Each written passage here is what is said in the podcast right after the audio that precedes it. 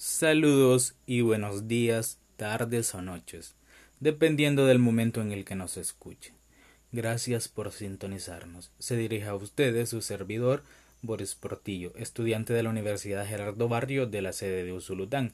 En esta oportunidad hablaremos de un tema muy bonito y muy importante, el cual se titula ¿Cuál es la importancia de la educación permanente en la salud como estrategia de cambio? Para empezar, vamos a abordar dos conceptos básicos, que es la educación y qué es la educación permanente en salud. La educación es el proceso de facilitar el aprendizaje o la adquisición de conocimientos, habilidades, valores, creencias y hábitos de un grupo de personas que posteriormente lo transferirán a otro grupo de personas. Y la educación permanente en salud es una estrategia de intervención pedagógica e institucional que está orientada hacia la mejora de la organización y la transformación de la práctica técnica del equipo de salud, ¿Pero a qué nos referimos con esto? Hacemos un énfasis en la mejora de la organización y la transformación de la práctica clínica. Porque desde ese momento en que la educación se fomenta de forma constante, la innovación y el crecimiento de las instituciones prestadoras del servicio de salud crece y no se queda estancada. Por el contrario, se avanza con nuevos métodos, técnicas y procedimientos con la finalidad de, velar por el bienestar y la salud de los usuarios.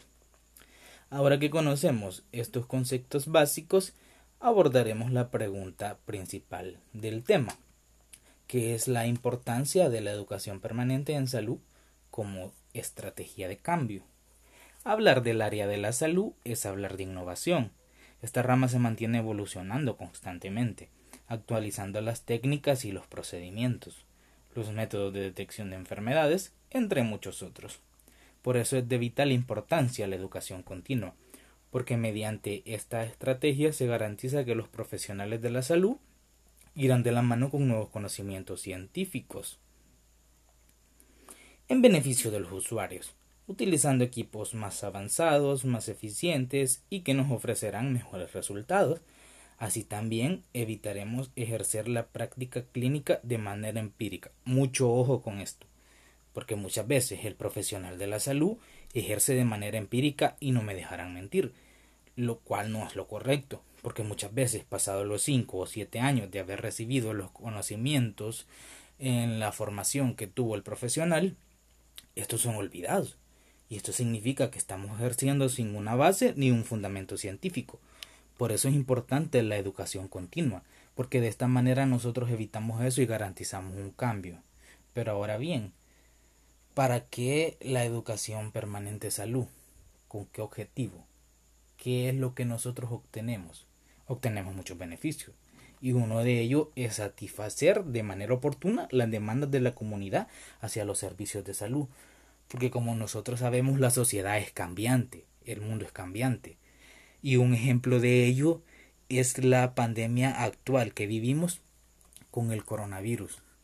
Como sabemos, muchos profesionales de la salud tuvieron que educarse, tuvieron que recibir capacitaciones técnicas sobre los métodos de bioseguridad para protegerse, los tratamientos a utilizar, cómo abordar a los pacientes para brindar cuidados oportunos, pacientes que tienen COVID-19 por mencionar un ejemplo.